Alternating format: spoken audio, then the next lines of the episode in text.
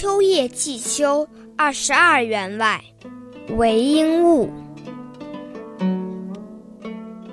怀君属秋夜，散步咏凉天。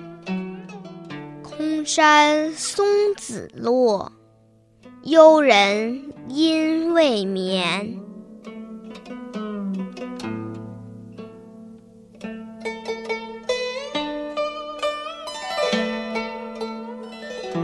在这深秋的夜晚，怀念你，散步感叹这寒凉的霜天，想想此刻，空山中正掉落的松子，幽居的友人，一定还没有入眠吧？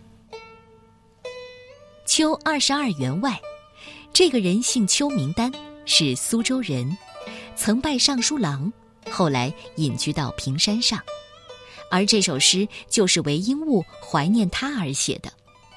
前两句写诗人自己，后两句写正在临平山学道的友人邱丹。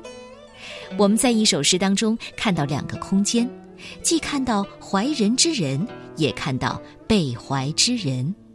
故人虽远在天涯，而相思却近在咫尺。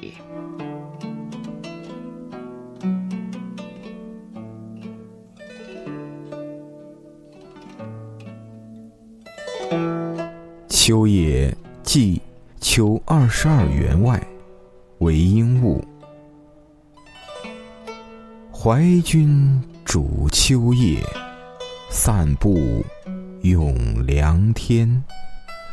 空山松子落，幽人应未。